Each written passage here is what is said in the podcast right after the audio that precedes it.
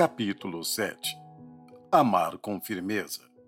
Exigir a verdade em todos os relacionamentos. Quem proferiu estas palavras tão duras? Ai de vocês, mestres da lei e fariseus, hipócritas, guias cegos. Vocês coam um mosquito e engolem um camelo.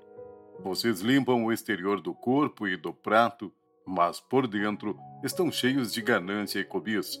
Vocês são como sepulcros caiados, bonitos por fora, mas por dentro estão cheios de ossos e de todo tipo de imundície. Serpentes, raça de víboras, como vocês escaparão da condenação ao inferno? Todos provavelmente sabemos que estas palavras são de Jesus, o bom pastor, o Salvador, de coração compassivo, manso e humilde. Ver Mateus, capítulos 23, versículos de 13 a 33. Como é que um homem como ele poderia falar de modo tão rigoroso com pessoas a quem dizia amar? Porque ele pronunciou palavras tão duras? Jesus disse estas palavras porque eram verdade. São frases pesadas, difíceis de serem ouvidas e absorvidas, mas verdadeiras. Muitas vezes, devemos dizer a verdade de maneira direta, sem rodeios, para não darmos margem à confusão ou mal-entendidos. Assim evitaremos um perigo maior, que é de basear nossa vida em mentiras. Jesus tinha uma preocupação muito grande com as pessoas a quem se dirigia. Ele as amou e quis que elas se apegassem à verdade para que não naufragassem, perdendo a vida eterna. Ele estava demonstrando o amor com firmeza, uma espécie de amor que geralmente nos faz sofrer, mas que é muito forte. Ao longo dos anos, eu já ouvi algumas palavras duras. Bill, já para o seu quarto. Hoje você não vai jantar. Errar é uma coisa, mas mentir é outra bem diferente. Da próxima vez que você falar dessa maneira com sua mãe, pode arrumar um apartamento para morar sozinho. Você sabe que eu o amo, mas não vou me casar com você. Não tem maturidade suficiente.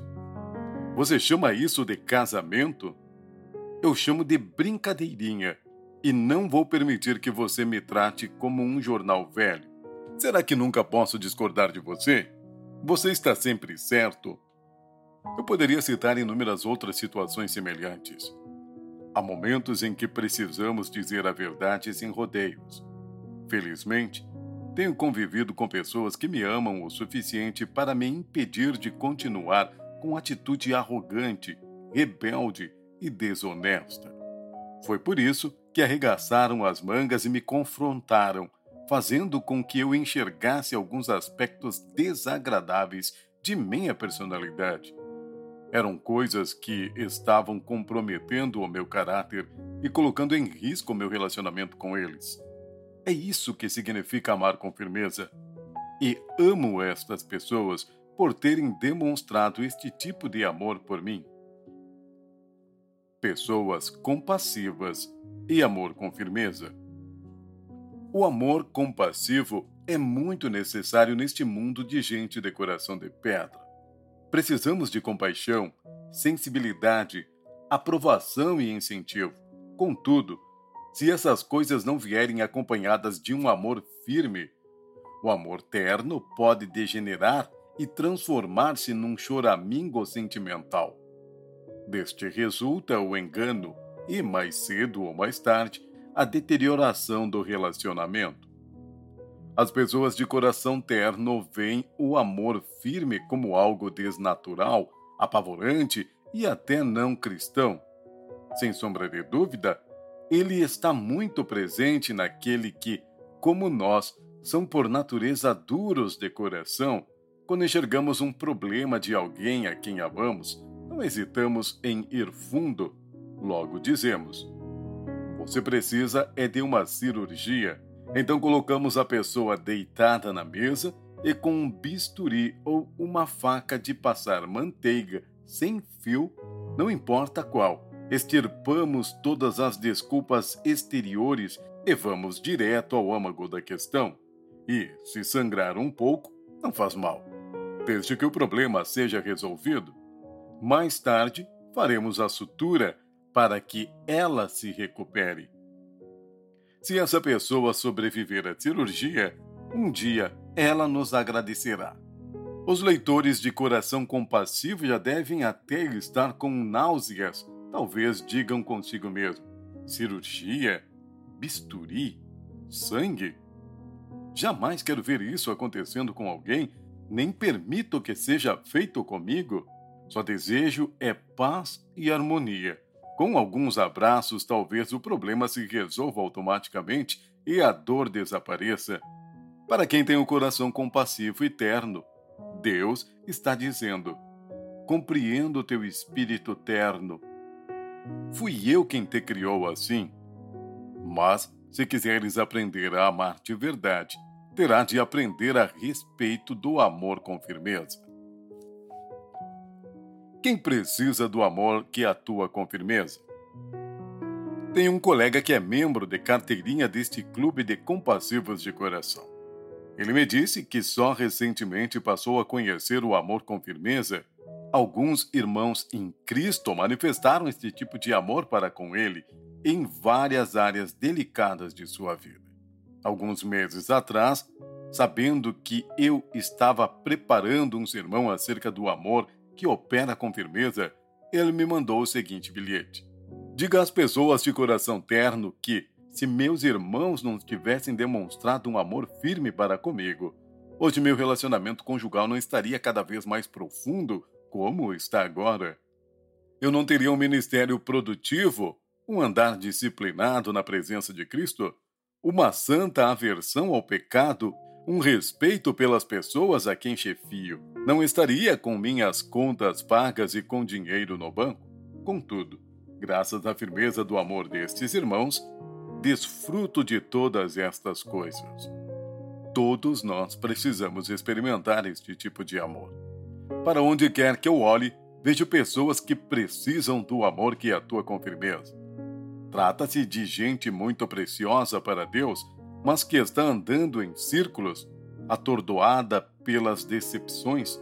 São casais prestes a separar-se. Jovens brincando irresponsavelmente com a sorte Indivíduos de todo tipo andando sem rumo em meio a aventuras perigosas na busca do prazer.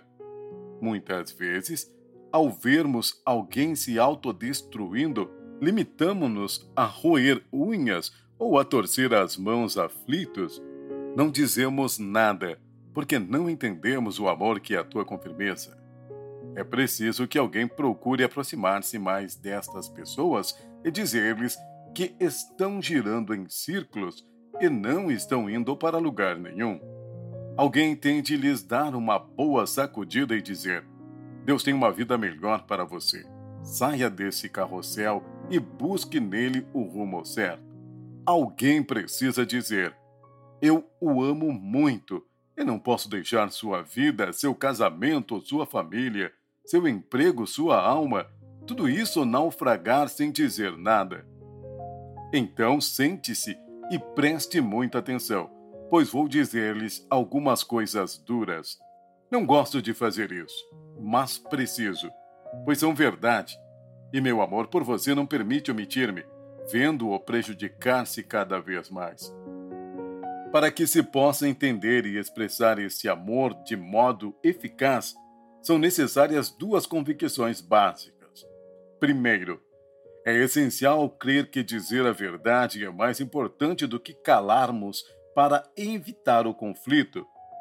Segundo, devemos entender que o bem-estar da outra pessoa é mais importante do que a harmonia hoje reinante em nosso relacionamento com ela. Dizer a verdade ou preservar a harmonia. As pessoas de coração compassivo fazem de tudo para evitar qualquer tipo de confrontação mal-estar e discórdia num relacionamento. Vejamos um exemplo no relacionamento conjugal. Há um problema e um dos cônjuges pergunta ao outro: O que houve? Se o outro é compassivo, certamente vai dizer: Nada. O que ele está realmente dizendo é: tem algo errado, sim, mas não quero criar problema. Fazendo a opção de calar-se em lugar de dizer o que pensa, ele acha que está agindo de maneira nobre, quando na verdade está cometendo um erro. O problema vai acabar vindo à tona novamente e assim será cada vez mais difícil de manter a concórdia. Um espírito de descontentamento vai aos poucos tomando conta desse pacificador, produzindo raiva, depois amargura e, por fim, ódio. O relacionamento vai literalmente sucumbindo, apesar da harmonia aparente. Essa paz a qualquer preço é uma forma de engano vinda diretamente do inferno. Quando sentimos que precisamos dizer a verdade, o diabo cochicha ao nosso ouvido: não faça isso. Ele não vai ouvi-lo, ela não vai dar a mínima. A bomba vai estourar em sua mão. Vai ser muito doloroso, só vai piorar as coisas. Não vale a pena. Se acreditamos nestas mentiras, é bem provável que mais cedo ou mais tarde nossos relacionamentos se acabem Existe um mandamento de Deus que faz os compassivos de coração tremerem nas bases. É o seguinte: Por isso, deixando a mentira, falem cada um a verdade com o seu próximo, porque somos membros uns dos outros. Em primeiro lugar, devemos parar de mentir uns aos outros. Segundo, temos de falar a verdade em amor, diz Paulo no versículo 15. É necessário muita coragem para falarmos a verdade, sabendo que, se o fizermos, as ondas de tensão vão balançar o barco do relacionamento. Com o passar do tempo, porém, qualquer outra atitude que não seja a verdade irá minar a integridade dos nossos relacionamentos. Um relacionamento baseado na prática do calar-se para manter a paz não dura muito. O amor que se expressa em firmeza prefere dizer a verdade, a calar-se para preservar a paz, confiando em Deus com relação às consequências. Uma falsa paz. No início de nosso relacionamento, eu e Line resolvemos ficar calados para preservar a harmonia, em vez de dizermos o que cada um achava. A igreja estava começando e eu tinha muitos problemas no trabalho, falta de dinheiro, de obreiros, de instalações adequadas e havia muita discórdia entre aqueles que estavam envolvidos no projeto. Lynn também tinha sua cota de problemas. Estava grávida, tinha dois pensionistas morando conosco, o que ocupava boa parte do tempo dela. De quebra, ela ainda dava aulas de flauta para ajudar as despesas da casa. Por causa das turbulências no trabalho e no lar, tínhamos um acordo para quando estávamos juntos. Não traga mais problemas. Contudo, nosso sentimento de frustração estava aumentando cada vez mais. Foi aí que Deus começou a operar no coração de Lene.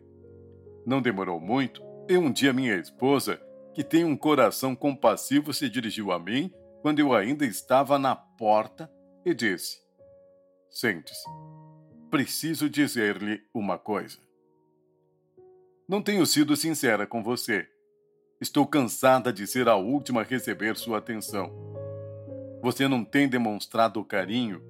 Não estou gostando do rumo que o nosso casamento está tomando e não vou tolerar isso. Não reagi da forma correta. Eu deveria ter dito: Estou contente de saber o que se passa em seu coração. Vou mudar meu planejamento e começar a pensar em você, tanto quanto penso em mim. Em vez disso, porém, reagi de maneira bastante grosseira. Além de todos os problemas que tenho tido para iniciar a igreja, você ainda me traz mais esse? Que é que você está querendo afinal? Quer meu sangue? Apesar da minha reação, Line permaneceu firme. Ela sabia que o nosso relacionamento precisava ser trabalhado, por isso decidiu lutar até que eu abrisse os olhos. Com o passar dos anos, Deus usou o amor firme de Lene para que eu conseguisse enxergar a mim mesmo. Isso lhe permitiu efetuar uma série de cirurgias em mim. Depois que comecei a dar ouvidos a Lene, e a procurar resolver meus problemas, passei a enxergar nela coisas que eu não apreciava.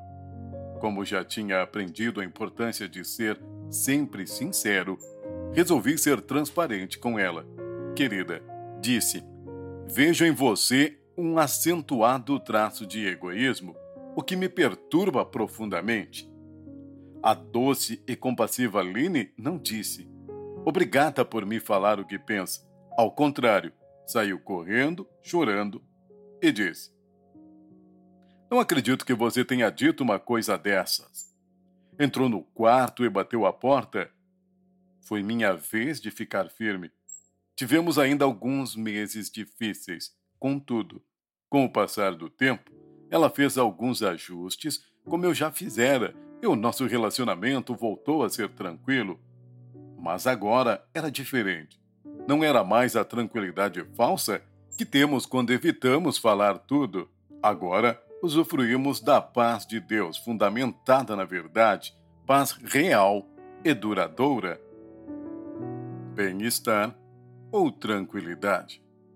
Portanto, para amar uns aos outros como Jesus, precisamos preocupar-nos mais em dizer a verdade e não fugir dela para manter a harmonia Imaginemos uma senhora contemplando pela janela da sala seu filho de três anos de idade que anda de velocípede no passeio da casa. O coração dela transborda de amor. Ela vai para a cozinha e faz uma limonada bem gelada e leva para ele. Depois, toma-o no colo, abraça-o e lhe diz o quanto o ama. O garotinho não cabe em si de contentamento. A mãe volta para dentro e ele monta no velocípede e vai para a rua, desobedecendo uma ordem materna. A mãe olha de novo pela janela da sala, exatamente no momento em que um carro freia ruidosamente e em seguida segue em frente, desviando-se do seu precioso filho. Ela vai voando, corre até o meio da rua e agarra o filho com o velocípede e tudo Logo que chega ao jardim da casa, são e salvos, põe-se a gritar com o menino e a bater nele. O garoto fica sem entender o que está se passando com a mãe. Ele acha que ela está ficando maluca, mas resolve não abrir a boca. Contudo, a reação dele não é o mais importante. Sua vida estava em jogo. Com essa atitude, a mãe está dizendo: aqueles cinco minutos de alegria da hora da limonada. Nem sequer passaram pela minha mente na hora do perigo, pois era uma questão de vida ou morte. Seu bem-estar é muito mais importante do que abraços e carinhos.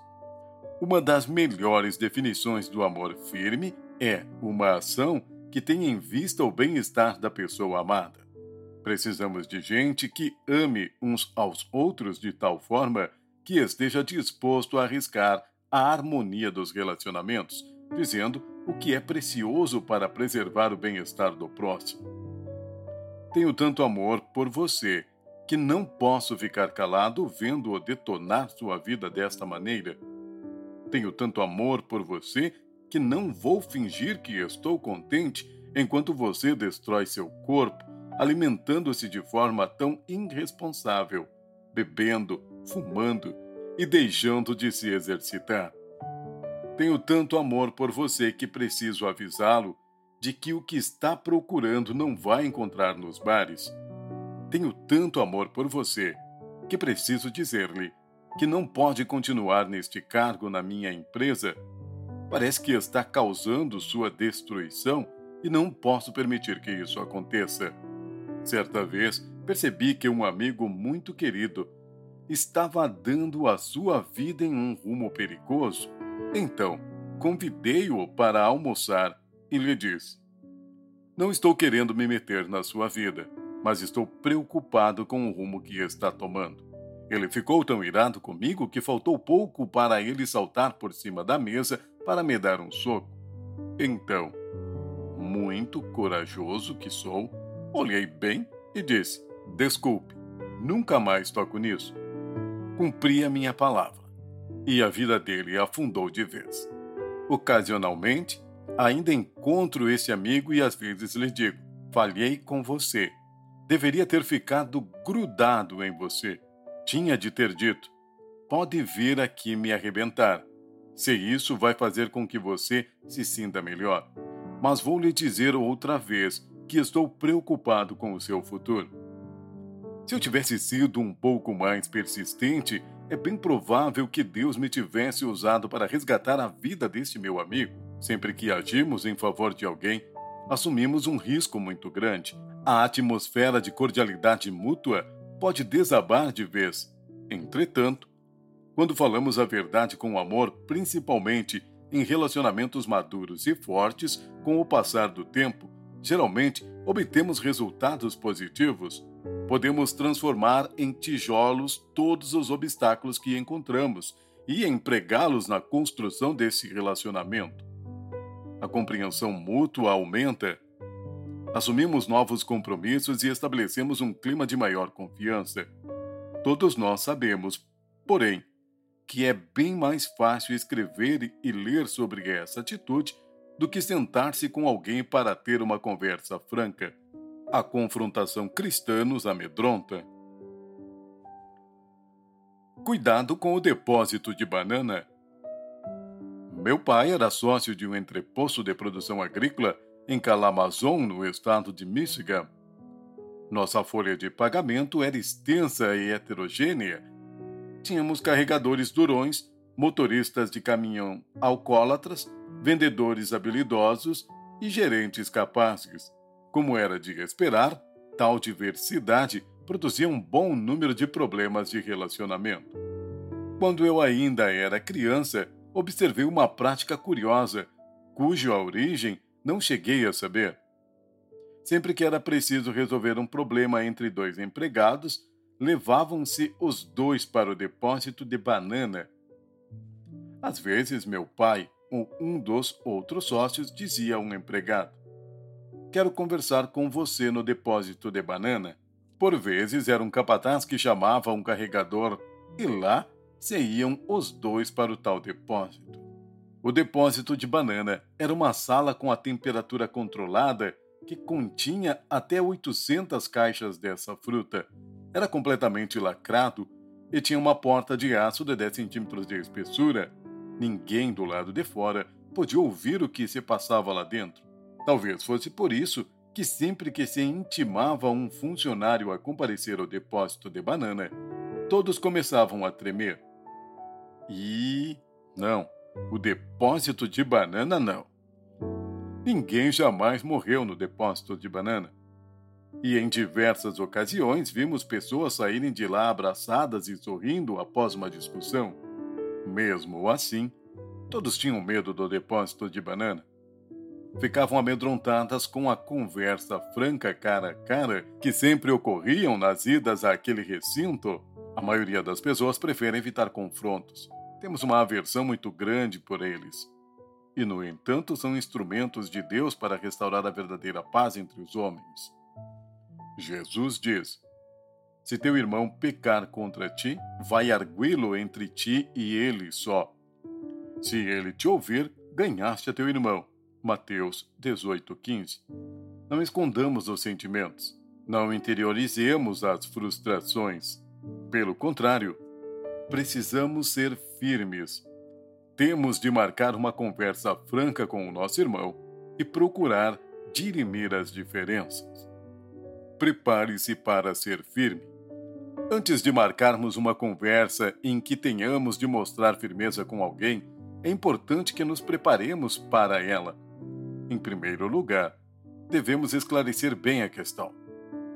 Qual é a causa específica do mal-estar que está havendo no relacionamento? É uma montanha ou um montículo?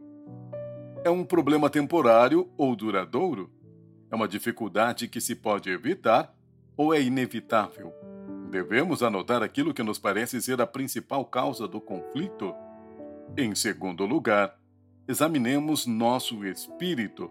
Certa vez Jesus disse: Por que vês tu o argueiro no olho do teu irmão, porém não repara na trave que está no teu próprio? Ou como dirás a teu irmão: Deixa-me tirar o argueiro do teu olho? quando tu tens a trave no teu. Hipócrita, tira primeiro a trave do teu olho, então verás claramente para tirar o argueiro do olho do teu irmão. Mateus, capítulo 7, versículos de 3 a 5. Em outras palavras, se tivermos um espírito crítico, estivermos com raiva e com vontade de acusar, se estivermos ansiosos para ir lá e fazer barulho, temos de tomar cuidado. Tendo uma atitude dessas, nem mesmo com uma conversa franca conseguiremos restaurar a paz. Antes de procurarmos o outro, sujeitemos o nosso espírito a Deus, dizendo: Senhor, ainda não estou preparado. Estou muito irado, preciso restabelecer o equilíbrio e colocar as coisas no devido lugar. Necessito do teu Espírito Santo para não magoar ninguém. Em terceiro lugar, escolhamos cuidadosamente o momento e o local para o encontro. Se um homem é torcedor fanático, sua esposa nunca deve marcar uma conversa importante para o intervalo de um jogo de final de campeonato. Da mesma maneira, um homem nunca deve esperar que sua esposa o ouça com atenção se ela estiver preparando o jantar, ou se o bebê estiver chorando, ou os dois filhos mais velhos brigando violentamente no cômodo ao lado.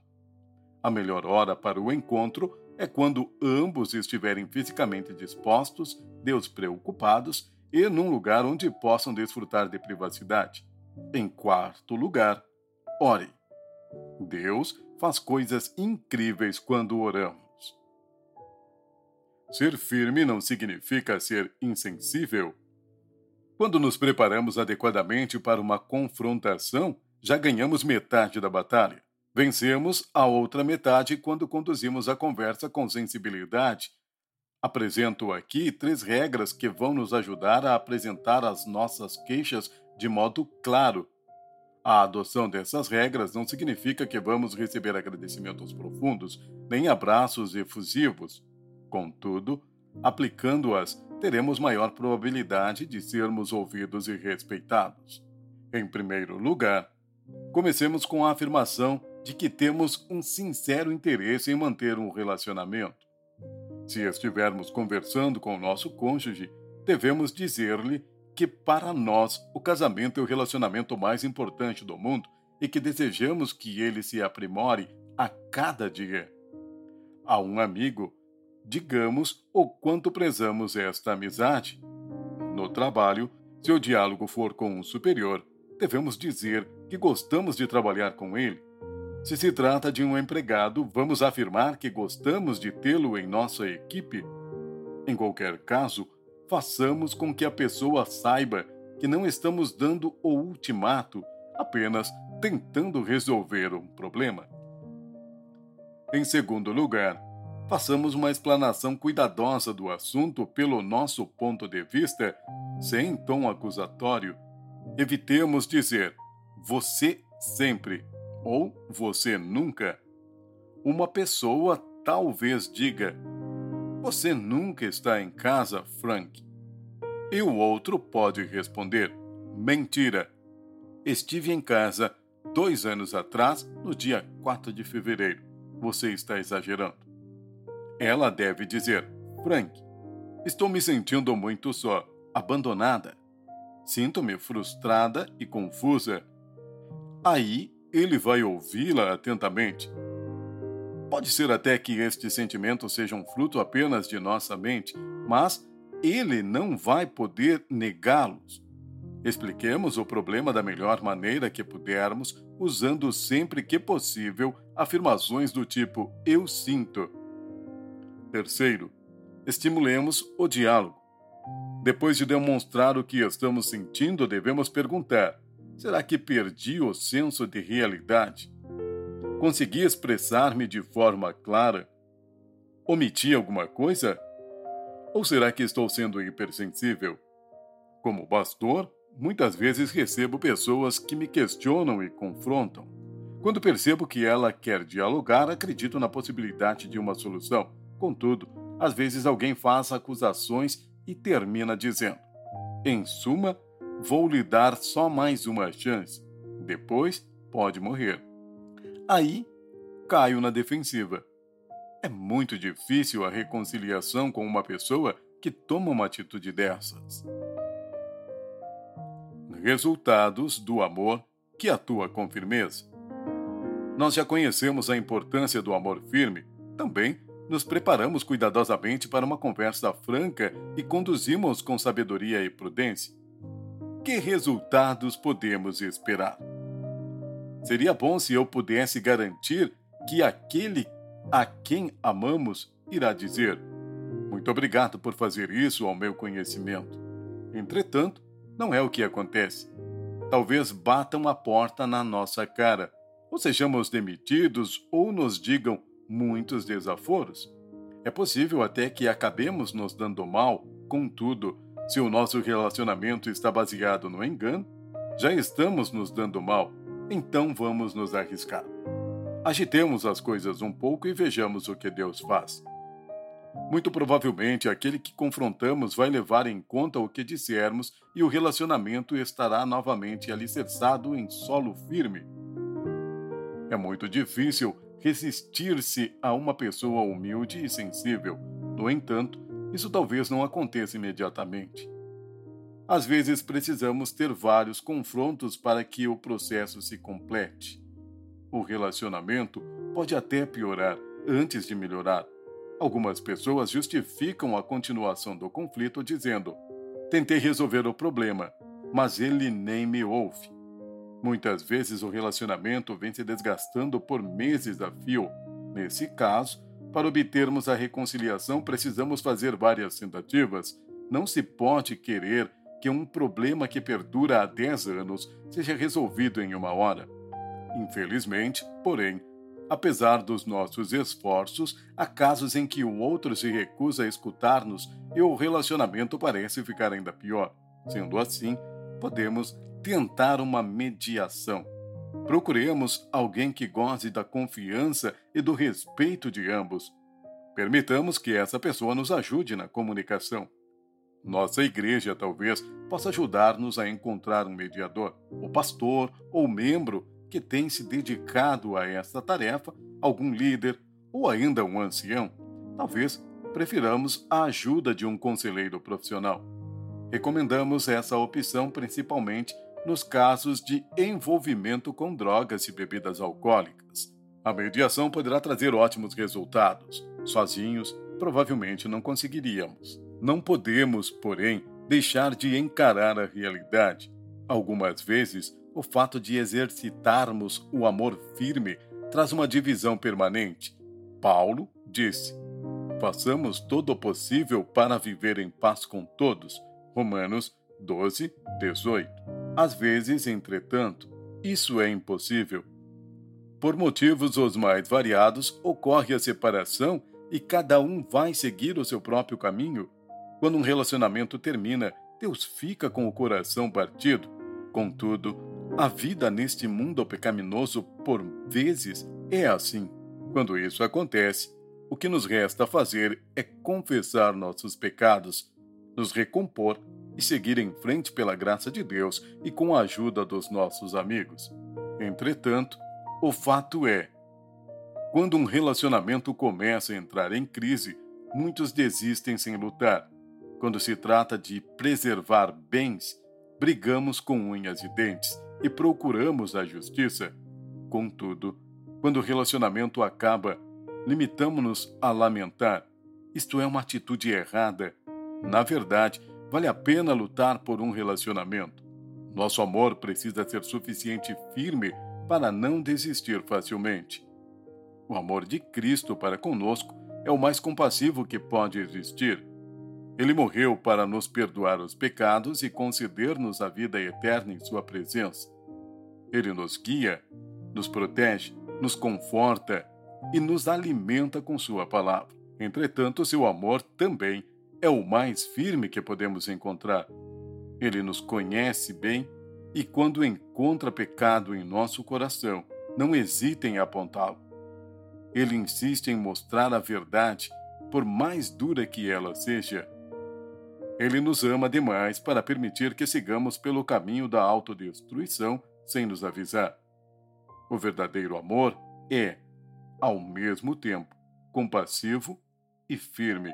Nosso desejo é que Deus nos conceda o discernimento necessário para sabermos quando empregar um ou outro e coragem suficiente para tomarmos as medidas adequadas.